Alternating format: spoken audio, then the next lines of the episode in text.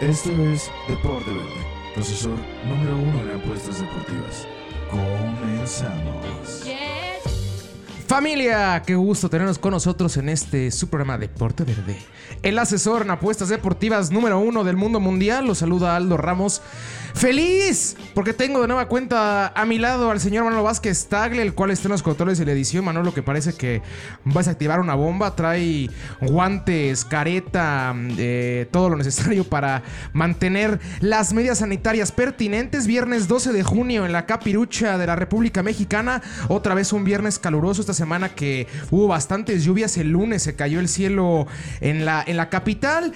Pero ahorita el mediodía bastante, pero bastante que rico el calorcito. Semana plagada de información, como es costumbre en este programa, tanto Liga MX como Bundesliga, como Liga Santander. Hoy tenemos semifinal de Copa Italiana. Nada, no, una cantidad de información impresionante, pero como siempre, la Liga MX tiene que dar la nota y para mal.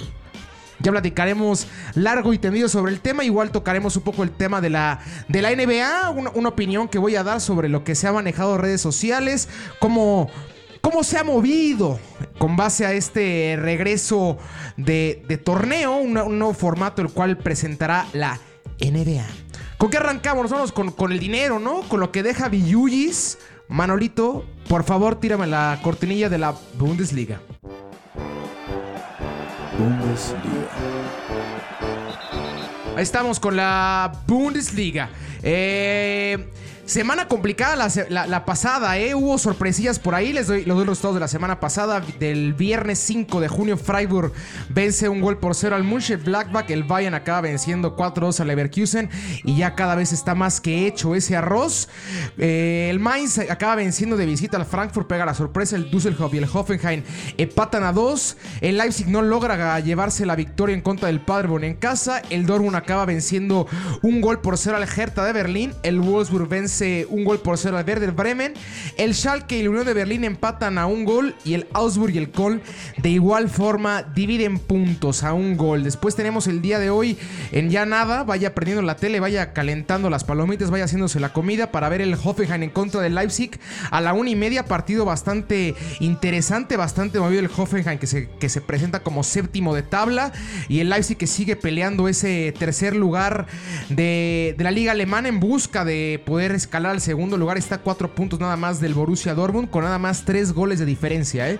Está bastante, pero bastante cerca del conjunto del Dortmund. Eh, para completar la jornada, el día sábado tenemos el Düsseldorf en contra del Dortmund, el Hertha en contra del Frankfurt, el Paderborn en contra del Verde del Bremen, en como diría South Park, el tiro de lisiados. El partido de los peores equipos del, torneo, el 18 en contra del 17. Difícil de ver va a ser ese, porque aparte es 8.30 hora local. Yo prefiero ver por ahí al Dortmund ¿eh? y al Frankfurt. Luego tenemos el Wolfsburg en contra del Freiburg a la misma hora. Y para complementar la jornada sabatina, el Bayern München en contra del München Blackback en lo que pinta como el mejor partido de la jornada. Después el domingo tenemos el Mainz en contra del Augsburg y el Schalke en contra del Leverkusen cierran esta jornada de esta liga alemana, la cual cada vez está más cerca de llegar a, su fin. El Dortmund, eh, el Leipzig y el, y el Bayern München ya están casi casi con un pie adentro en la siguiente Champions League. Por ahí el Mönchengladbach peleando con el Leverkusen y el Wolfsburg, poquito más rezagado con 45 puntos. Les doy los puntajes. Eh. El Bayern tiene 70, el Dortmund tiene 63, el Leipzig tiene 69, el Mönchengladbach con 56, el Leverkusen con 56, Wolfsburg 45, Hoffenheim 43, 41 el, el Freiburg, el Hertha con 38 y el Schalke con 38 complementa los 10 primeros puestos de la tabla alemana. Vámonos con resultados. vámonos con la apuesta, ahora sí. Hoffenheim en contra del Leipzig, voy empate, clavado. La semana pasada el Leipzig me quedó, me quedó mal, ¿eh? Tengo que decirlo que me quedó muy mal. Yo veía por bastante la victoria sobre el Paderborn. Acaban empatando. ¿Se meten en ligeras complicaciones? No. ¿Por qué? Porque acaba perdiendo el Gladbach y acaba perdiendo el Leverkusen. Entonces sumó un punto cuando sus dos perseguidores más cercanos no acabaron sumando. Se le alejó ligeramente el Dortmund porque ellos sí sumaron de A3. Ellos sumaron de A1. Entonces me voy con el empate Hoffenheim en contra de Leipzig. Altas de... De uno, ¿eh? Yo el, el altas de uno y medio y a lo mucho, ¿eh? A lo mucho. Luego Düsseldorf en contra del Dortmund, veo ganando el Dortmund de visita. Frankfurt en contra del Hertha, veo ganando al Hertha de local. con altas de 2, yo creo. Paderborn en contra del Verde del Bremen, el empate clavadísimo. Clavadísimo. Por ahí una sorpresita del Paderborn no me sorprendería, pero Sí veo el empate más que otro resultado, un 1 a 1, un 2 a 2. Wolfsburg en contra del Freiburg, partido bastante peleado. El Freiburg que está agarrando ritmo, creo que es de los que mejor se ha plantado después de, del parón, en busca de poder escalar mayor cantidad de puntos. Es más, si le gana al Wolfsburg, se pondría a nada más un punto de, de los Lobos, por lo cual va a ser un partido bastante peleado, ríspido cerradón, no de muchos goles, pero veo ganando al conjunto local, al Wolfsburg, dos goles a uno. Partido bueno. Luego Bayern en contra del Blackback. Veo ganando el Bayern München. Yo creo que el Bayern no va a dropear un solo punto en lo que sí, en lo que resta de la temporada. Lo platicaba hace dos semanas, creo, Manolo. Que no veo dropeando puntos al Bayern. Y lo reafirmo. No creo que empate o que siquiera pierda. ¿eh? Entonces, vemos la victoria del Bayern y comodito. Luego Mainz en contra del Augsburg. Veo, la victoria del Mainz. Igual equipo que al igual que el Freiburg. Es de los de mediana tabla que mejor al parecer les quedó el parón. Traen un mejor ritmo. Como que se sienten un poquito mejor que los demás. Y lo veo arriba del Augsburg. Luego el Schalke en contra del Leverkusen. Veo la victoria del Bayern Leverkusen. Dos goles a uno y altas de dos y medio. Ambos anotan. Y gol de Kai. Gol de Kai Havertz, que como ha sonado esta semana para el Chelsea, que para el Madrid, que para el Barça. Entendible. Es un monstruo, es un coloso. Lo platicaba hace dos semanas que me parece junto con Jadon Sancho y Haaland los tres mejores juveniles en la liga alemana. Por ahí también Serge Gnabry del Bayern München. Eh, creo que son los cuatro mejores juveniles en la Bundesliga. Haaland noruego, Sancho inglés y tanto Havertz como Serge Gnabry alemanes. Que la selección alemana parecía que entraba como en un bache en el recambio generacional y otra vez están saliendo una cantidad de jugadores importantísimos. Creo que la principal falencia que va a tener en un futuro la selección alemana es la parte defensiva. Salvo Ter Stegen ¿Quién más está a un alto nivel? Zule, por ahí se agarra ritmo, pero creo que el tamaño le va a costar mucho a la hora de los, de los desgastes y los regresos y las correteadas que tienen que hacer hoy en día los, los defensas. Creo que ese va a ser el principal problema, como lo tuvo el mismo Jerome Boateng. Eh, y con eso complementamos, yo creo que la, la jornada de la Bundesliga. Meta de dinero, apuéstale. Le digo poquito, váyase poquito. Meta, las, meta los seguros, meta por ahí al Dortmund, meta al Bayern. Ellos dos tienen que estar siempre en parlay. Son, son rivales y enemigos. Son amigos y, rivales. Rivales y enemigos, ¿eh? Maldito sea Aldo. amigos y, rivales, ¿por qué? Porque el rival odiado en la actualidad, pero amigos en la apuesta. Métalos en la parlay, van de la mano. Le prometo que no le van a fallar, ¿eh? No le fallan. ¿Por qué? Porque son los mejores equipos de, de, la liga, son los dos equipos que tienen más variantes, los equipos que tienen mejor mentalidad. En general, mucho mejores, pero mucho mejores equipos. Vámonos con qué? Vámonos con la serie. El, el día de hoy tenemos la primera semifinal de vuelta de la Copa Italiana, en la cual está instalado el Milan en contra de la Juventus. Empataron a un gol en el partido de ida. Tendremos el partido de vuelta. Si no hay vencedor, habrá penales. El regreso de. de CR7 a las canchas. Su partido 1001. Hoy cumple 1001 partidos el astro portugués. El mejor europeo de la historia. Y el que no le guste, lo platicamos. Y, traigo los números de lado para, reafirmarme, para respaldarme. Eh, partido peleado. Habrá que ver cómo regresan. Yo no le meteré dinero a esto, pero en la life, en la vida, partido de eliminación directa después de un parón, porque aparte la serie es la liga que tiene más, que lleva más tiempo en parón de las cinco grandes ligas europeas. Entonces, el ritmo va a estar aún más complicado de agarrarlo. Y luego vas con el, con el empate a uno de, resultado global, complicadísimo. Complicadísimo, pero va a ser un partidazo. Habrá que ver cómo regresa la Juventus de Turín. Habrá, que ver cómo regresa Cristiano. Habrá que ver cómo está el Milan. Que en su momento, en esa llave, el partido de ida, cómo se le complicó a la Juventus, ¿eh? Muchísimo. Y el Milan no es como que esté en los mejores términos desde hace ya ratito. Habrá que ver qué pasa en esa semifinal, en esa llave de semifinales. Y en la otra está el Inter de Milán en contra de el cuadro napolitano, el conjunto de Nápoles, que va arriba en el marcador, un gol por cero, gol de Fabián Ruiz, un golazo de este, de este chamaco salido del Betis, la venta más cara en la historia del conjunto de Sevilla, del conjunto verde con, con blanco de los helvéticos, de las Betis. Este. Que ahorita también el Barcelona y medio mundo quiera Fabián. Contención, alto, zurdo, le pega bien de media distancia, roba bien la bola, es, es fuerte, joven, menos de 24 años. Ya fue campeón de la Euro Sub-21 con esa España luminoso con Iñaki Williams, con Marco Asensio, con el mismo Kepa Arrizabalaga como portero. Es un gran jugador, el cual ya los tiburones enormes del, fútbol europeo lo están acechando. Esa es la otra parte, esa es la otra llave. Como veo la final, pues la lógica me dicta que va a ser el Inter en contra de la Juve. Porque junto con la Lazio son los tres mejores equipos en lo que va el torneo. Pero la playera me pesa, gente. La playera me pesa. Y, el Nápoles, y mi Nápoles querido, le veo Creo que en estos últimos. Si hablamos de historia, no, no, no podemos comparar la jerarquía y los pantalones que tiene el Inter en contra del Napoli. Pero si hablamos de los últimos 10 años, creo que el Napoli está más preparado para esos escenarios que el Inter. Está ya más acostumbrado a estas instancias que el conjunto rosonero. Pero fácil. ¿Por qué? Porque han estado en Champions, porque compiten de tú a tú con la Juventus, porque han ganado Copa de Italia, porque en los últimos 10 años es el segundo lugar en Italia constantemente, salvo esa temporada que fue un desastre entre que Carleto Ancelotti al principio y las peleas y luego llega, ay mamita Gatuso que no tiene una idea de cómo permear un estilo de fútbol más que pega, pega, pega y vuelve a pegar, que eso es imposible que se pueda llegar a jugar fútbol así, pero bueno. Eh, veo, pasando al Inter y veo pasando a, la Juve en mi lógica. En el corazón veo pasando a la Juve y veo pasando al, al Napoli. En el fútbol, pues no veo nada. ¿Por qué? Por el parón, reitero, por, lo complicado que es poder llegar a dar un veredicto tan próximo. En la, en la, en la Bundes me aviento. Sin embargo, me, me aviento ya ahorita ya a más o menos decirles por dónde va, por dónde veo que van las cosas. Y aún así, como siempre les digo, aquí no somos perfectos, nadie en el mundo es perfecto y va a haber márgenes de error.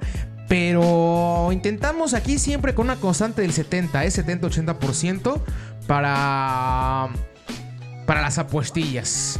Así que no se pierda hoy el partido de vuelta de la, de la primera llave de la Copa Italiana entre la Juventus y el AC Milan. Después tendremos el Napoli en contra del Inter y platicaremos ya de la final y, la, y el regreso de la Serie A la próxima semana. Vámonos, nos aquí, en, nos mantenemos aquí en el continente de las Europas, el continente europeo, para hablar del tan ansiado por fin regreso de la de las de las Liga Santander, de la Liga Española. Manolito, por favor, cortenilla de la Liga Española. La Liga Santander. La Liga Santander que regresa por fin a sus a su ritmo.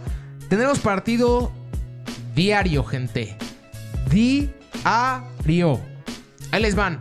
Arrancamos hoy con el Granada en contra del Getafe ya en una hora y cacho. Luego tenemos el Valencia en contra del Levante a las 3 de la tarde.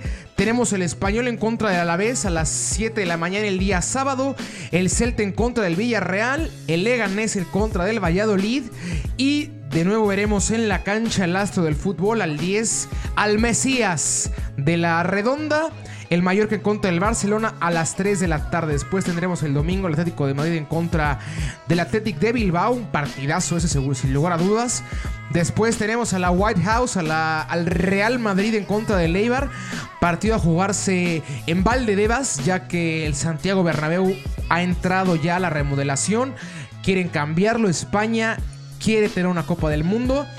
De ahí la renovación tanto del Wanda, la próxima renovación del Camp Nou, la actual renovación del estadio del Real Madrid, también el Betis, esta cuarentena agrandó el estadio. España tiene ganas de tener de nueva cuenta un mundial, por lo cual este, le está metiendo duro a los estadios. Y veremos el Real Madrid en contra del Ever en Valdebas. Reitero, por el caso de que no hay Bernabéu por el momento. Y el domingo complementa la jornada el conjunto de la sociedad en contra del Osasuna de Pamplona. Esa ciudad que me gusta muchísimo el equipo de la sociedad. Muchísimo. Odegaard, Isaac, Ordiazábal, Diego Llorente. Es un gran equipo. Un gran, pero gran, pero gran equipo. Y ahí, ahí me la viento, ¿eh? Ahí sí me la viento. Le va a ganar a los Osasuna. Sin problema alguno. Luego, lunes, Levante en contra del Sevilla y el Betis en contra del Granada. El Betis que jugó el día de ayer en contra del Sevilla acaba perdiendo el conjunto de, de Betis. Dos goles por cero. Diego Laines vuelve a ver minutos en un buen partido del canterano americanista. Que como ha ido mal al pobre Dieguito. Creo que se le está juzgando un poquito, un muchito muy fuerte. Para la edad que tiene el joven, creo que le falta aún muchísimo de desarrollo. Luego vámonos el martes, Getafe en contra del Español, Villarreal en contra de Mallorca y el Barcelona en contra del Leganés. Miércoles, Eibar en contra del Atlético de Bilbao, Valladolid en contra del Celta de Vigo y el Osasuna en contra del Atlético de Madrid. Y el jueves complementamos con Alavés en contra de la Sociedad y el Real Madrid en contra del Valencia, en lo que pinta como el partido de la jornada. Habrá que ver cómo regresan los equipos. Creo que que sea puerta cerrada le viene mejor a los, a los enormes, al Real Madrid, al Barcelona, al Atlético, porque son equipos los cuales son platillas enormes, son astros, saben a lo que juegan sin tener presión, estando sueltos, pim pam, casi casi con un entrenamiento. Ay, el gallote, ¿eh? Casi casi con un entrenamiento. Lo veo mucho más viable que ver un buen estilo de fútbol del Eibar o del Valladolid o del Getafe. Y mira que Getafe me gusta. Pero creo que son equipos los cuales importa muchísimo la afición y cómo transmiten y cómo están dentro del estadio y lo que, y lo que transmiten. Y a los grandes colosos como que eso, si bien aporta, pero no los frena. No les cambia el estilo de juego al Real Madrid. No le cambia el estilo de juego al Barcelona. No le cambia el estilo de juego al Atlético de Madrid, ni al Bayern, ni a la Juventus. Ellos son jugadores que tienen años en altísimo nivel. Años. Entonces creo que que se juega a puerta cerrada le beneficia más a los de arriba que los de abajo. Reitero, este es mi punto de vista y como lo estoy viendo ya ahorita, habrá que ver eh, eh, en un futuro cómo se acomoda esto en, estas, en estos días que tenemos partidos diarios. Diarios. Entonces habrá que, ver cómo se van acomodando por ahí los, los clubes, ¿no? Ahí está la, jornada de la Liga Española, el regreso por fin de el fútbol al país ibérico. Hay que, hay que estar al pendiente tanto del Barça como del Real Madrid, que siempre es un deleite verlos. Vámonos, sí, nos trepamos al avión y venimos a, a la Kermés, a la feria que es la Liga MX, que qué pena otra vez, ¿eh? Vámonos con la Liga MX. Manuelito, por favor, cortinilla. Liga MX. La Liga MX. Que como siempre, esta semana otra vez dio de qué hablar y para mal, como siempre. La repesca regresa a nuestro torneo. Y es la peor noticia de todas las que han pasado en este lapso. Es la peor que pudo haber habido. La peor. ¿Por qué? Porque la combinamos con el no descenso y se vuelve la Liga MX en la liga más mediocre del mundo, señores. La mediocridad hecha liga es la que tenemos en nuestro país. No le busquen más. Una pena lo que hizo el señor John de Luisa. Una asquerosidad lo que hicieron los presidentes deportivos todos al votar al favor de esto. Me parece penoso, me parece risible, me parece lamentable, me parece agachón, me parece conformista. Por si no se enteró, ahora Liga MX va a tener el siguiente formato. Por seis torneos cortos, tres años. Van a entrar a liguilla los primeros 12. No, no yo mal. 12 a liguilla. Los primeros cuatro pasan directo a cuartos de final. De ahí el 5, el 6, el 7, el 8, el 9, el 10, el 11 y el 12 se van a enfrentar a un partido único. Para meterse ahora sí a la liguilla, liguilla, con partido y vuelta. ¿De qué me están hablando. Por Dios. O sea, me están diciendo que un equipo que pueda llegar a acabar el torneo con 15 puntos en lugar 12 puede ser campeón. Mamita. Mamita. O sea, si antes veíamos a Tigres arrancando en la jornada 10, ahora vamos a haber arrancado las últimas 5 jornadas. Eh, yo, con que haga 15 puntos, con que gane 5 partidos de la temporada y empate 4, estoy en liguilla. Adiós. Se acabó, puedo perder yo 8 partidos. Qué pena. Qué pena. Me parece risible.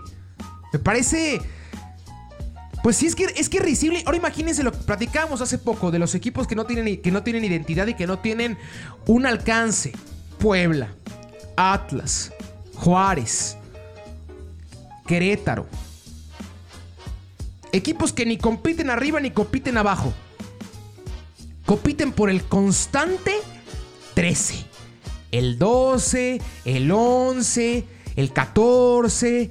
Uy, una gran temporada del Puebla. Llegamos a 9. ¿De qué me hablan? ¿De qué me hablan? O sea, no, no, yo, yo no lo entiendo. Es que en serio yo no lo entiendo. ¿Qué cabeza cabe que un torneo que no tiene ni siquiera descenso puedas meter a 12 a una liguilla? O sea, tienes un. Tienes un cacho de completa y, total mediocridad. No ver crecimiento de futbolistas. No ver buen nivel de fútbol en la temporada regular. Habrá que prender el, televisor a la hora de la, liguilla. Ahí nos vamos a ver la Liga MX cuando sale la liguilla. Hasta ahí nos vemos. Antes no. Imagínense ahorita si fuera con este formato. Si hubiera acabado la Liga MX como está ahorita, ¿no? Que Pumas es sexto. Y Pachuca es once. Es a un partido. No hay gol de visitante. Se jugaría en CU porque es el mejor simbrado. Si se empatan, van a penales. ¿Ustedes no creen que Pachuca le pueda ganar a Pumas a un partido? Con los ojos cerrados, gente. Cerrados. Por supuesto que le puede ganar Pachuca a Pumas a un partido. Clarísimo. ¿Es justo para Pumas quedar fuera? Siendo sexto lugar de tabla, quedar fuera con el onceavo. Es incoherente es completo y totalmente injusto. Que tu única ventaja en esta nueva liguilla de repechaje entre el 5 al 12 es jugar de local. Y tan tan. No tienes otra ventaja. ¿Y cuántas veces hemos visto equipos los cuales no ganan ni por error en casa? Y son buenísimos de visita. Buenísimos. Pero en casa no ganan ni por error. Y a la inversa. Equipos los cuales son buenísimos en casa, pero no ganan ni por error de visita. No es justo. No es justo. Penoso, ¿eh? Penoso lo que pasa en la Liga MX. Habrá que, pues, que rezar porque es un formato interesante, porque de menos nos, dé diversión y para que de menos se lo agarren, se lo tomen en serio. Lo veo muy complicado. Fútbol de estufa. Hace tres semanas yo se los dije, ¿eh? Y fui premicia. Si tú eres de los hermosos 25, 30 que nos escucha cada programa, tuviste la primicia antes que nadie. Yo se los dije. Francisco Palencia va a ser técnico de Mazatlán. El primer técnico en la historia de Mazatlán. ¡Pim! Ahí lo hacen oficial. Háganme caso. En los fichajes háganme más caso aún, ¿eh? Si les apuesto les pido que me hagan caso en los fichajes, aún más caso. Ya tenemos un ratito en esta, en esta cuestión, entonces ya tenemos unos cuantos, unas cuantas llamadas de las cuales podemos soltar y nos pueden decir cómo están las cosillas. Al igual que en Mazatlán me están diciendo que Aldo Rocha ahorita es este de los principales objetivos de las Chivas. Aldo está con, con Mazatlán, es parte de Morelia, es un jugadorazo, pero le gusta mucho a Chivas. Y sabemos que si hay un mexicano jugando bien, no hay forma en la cual Chivas no lo quiera comprar. Problema de Guadalajara, no hay cabida. Gallo Vázquez cobra mucho. Y Aldo es la posición de Gallo. Tendrán que ver, hay un intercambio en Mazatlán, Aldo, por, por, por gallito o encontrarle cabida al gallo en, otro, en otra institución. Pero Chivas ahorita el principal objetivo que tiene el conjunto de Guadalajara es Aldo Rocha. No tiene más. Ten hace una semana estaba hablando que no, que no le hacía mucho, no le hacía falta, perdón, eh, jugadores de este equipo de Guadalajara. Y lo refiero buscando nada más a uno, nada más. Un mediocampista ahí, jovencillo, es bueno. A mí me gusta mucho el de Rocha, muchísimo. Y me interesa verlo cómo lo va a hacer con Beltrán, que reitero, me parece del de los mejores futuros que hay en nuestro balompié, junto con Rodríguez, el de Monterrey, de lo mejorito que hay. Caso, vámonos, ¿qué, otro caso de fichajes? Rubens, por ejemplo, también otra que me están contando de Rubens. Eh, está buscando club. Se le vio en Toluca hace tres días. Estuvo en Metepec. Busca cabida. Busca lugar tanto en el Toluca como en la América. ¿Por qué? Porque son los dos clubes en los cuales más cómodos se ha sentido en los últimos años. Él ha dicho en reiteradas ocasiones que la América es su equipo, que, lo ama. Pero por extraño que parezca, como que el América las cosas no están muy bien que digamos. Herrera estaba confirmando hace dos días que Cáceres es muy complicado que se quede en el conjunto azul crema. Que hagan efectiva eh, el préstamo. Lo veo complicado que se quede que se quede el uruguayo. Por eso mismo se empieza a complicar aún más el regreso de Zambuesa, porque como bien acotaba, no cobra tres sandías. Es de los mejores pagados de la liga. Y creo que por el momento como que a la América no le interesa mucho gastar dinero después de la situación del COVID, que ha dejado a bastantes mal parados. Habrá que ver en qué acaba Rubén Zambuesa. Por el momento tiene contrato aún con el León. El presidente deportivo de León me estaba, eh, estaba comentando, eh, me estaba comentando, estaba comentando que, que le gusta a Renato Ibarra a, León y por ahí podría haber un intercambio de Rubens por Renato. Yo, te, yo le pago el salario a Rubens mientras tú sigas pagando el salario de Renato. A mí me parecería terrible que hiciera eso el conjunto de León. Terrible darle cabida a Renato Ibarra, porque lo que hizo fue un asco, un maldito asco. Lo voy a decir con las palabras, porque lo que hizo el señor es penoso, es de asqueroso y es un delincuente. De una persona a la cual tiene que saltar las rejas. Que soltara dinero para que su esposa se controlara, bueno, ni siquiera se controlara, se frenara a la hora de declarar, no te exime de lo que hiciste. Que fue una agresión, que fue una misoginia, que fue algo bajo. Y ese tipo de personas en nuestro país no tienen que estar, señores. Y menos en el ojo público. A ver qué pasa con la Liga MX. Emocionante. Lo que pasa siempre antes, ¿no? O sea, nos da mucho de qué hablar, pero ya cuando toca rodar el balón, hoy nos aventamos partidos para sacarnos los ojos con cucharas. Cerramos el programa, sí, cerramos el programa con, el tema que les tenía que decir de la, NBA. Rapidito les suelto mi, mi problema que tengo ahorita con la NBA. Eh, va a regresar playoffs, ¿no? Eh, el formato, como les, platicaba, 22 equipos en busca de, conseguir puestos para playoffs. Van a entrar 8 y 8 como siempre, en busca, ¿no? Y, se empezó a hablar de, de, los ojos encima de quién van a estar. Como siempre, todos dicen LeBron James, LeBron, LeBron, LeBron, LeBron, LeBron, LeBron, LeBron, LeBron, LeBron. Les digo, pues sí, Estoy de acuerdo que LeBron tiene que llevar de la mano esta liga y tiene que hacer que los reflectores regresen. Pero el señor no tiene que demostrarle nada a nadie. Con el debido respeto, no le tiene que demostrar nada a Nancy. Ni LeBron James, ni Kevin Durant, ni Stephen Curry. Ellos tienen que demostrar ya nada. ¿Por qué? Porque ya demostraron que en playoffs se puede ganar, ya tienen Larry O'Brien, ya tienen anillo. Ya fueron campeones. Luego abajo viene así una línea de los que están cerca. Russell Westbrook, James Harden, Anthony Davis. Pero entre los que les digo que ya están listos y los que aún no llegan y se van a quedar al parecer en nunca llegar, hay un hombre, el cual se nos olvida a todos. Porque yo te dije Anthony Davis, dije Westbrook, dije Curry, dije. Ahorita Durant está del otro lado, pero Durant creció gran parte de su tiempo en el West. Dije puros jugadores del West. Anthony, Westbrook, Harden, Curry, Thompson, LeBron, Kawhi. Que Kawhi es otro de los que está hecho junto con LeBron y junto con Curry. Campeón ya. Paul George. Todos en el West. ¿Y en el East quién está? Yanis. Y luego, Yanis.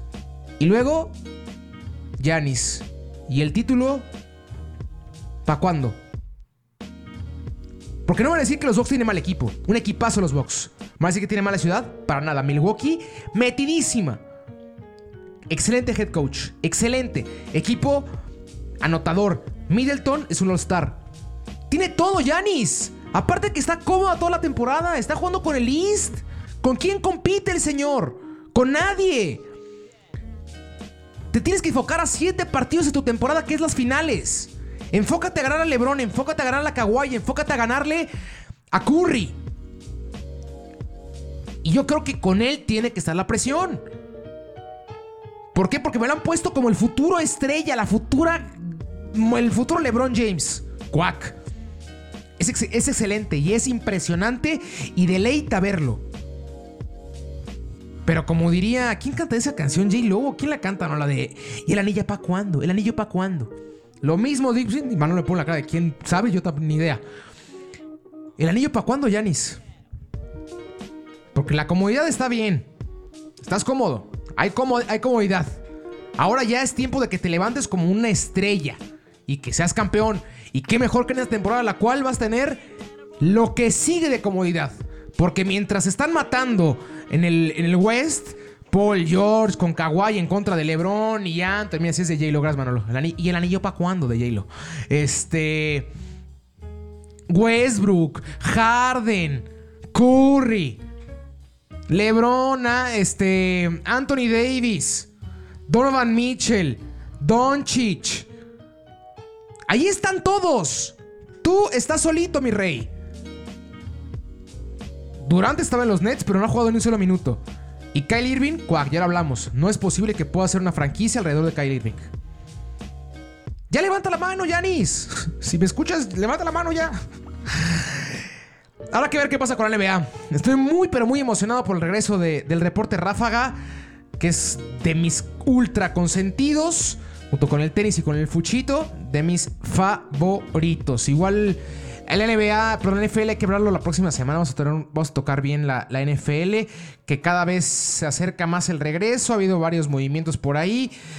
Pit interesante. También la siguiente semana tocaremos el tema del tenis y de la Fórmula 1, que también ha tenido movimientos la Fórmula 1 principalmente en, en acomodo de, de carreras y calendarios. Hay que tocar bien ese tópico. Pero por el momento llegaremos al fin de este programa de este su podcast Deporte Verde. El asesor en apuestas deportivas número uno. Yo fui Aldo Ramos en el micrófono, Manuel Vázquez Style estuvo en los controles. Nos vemos el próximo viernes. y estamos a punto, estamos cerca de poder regresar a nuestro orden natural de martes y jueves, pero por el momento nos mantenemos aún con el, con el viernes nada más.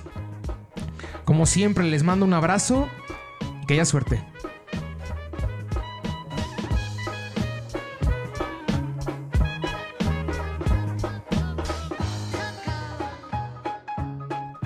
Esto fue Deporte Verde, asesor número uno en apuestas deportivas. Escúchanos cada viernes con nuevo contenido. Síguenos en nuestras redes sociales, Deporte Verde, Facebook, Deporte Verde, Instagram y Twitter. Hasta la próxima.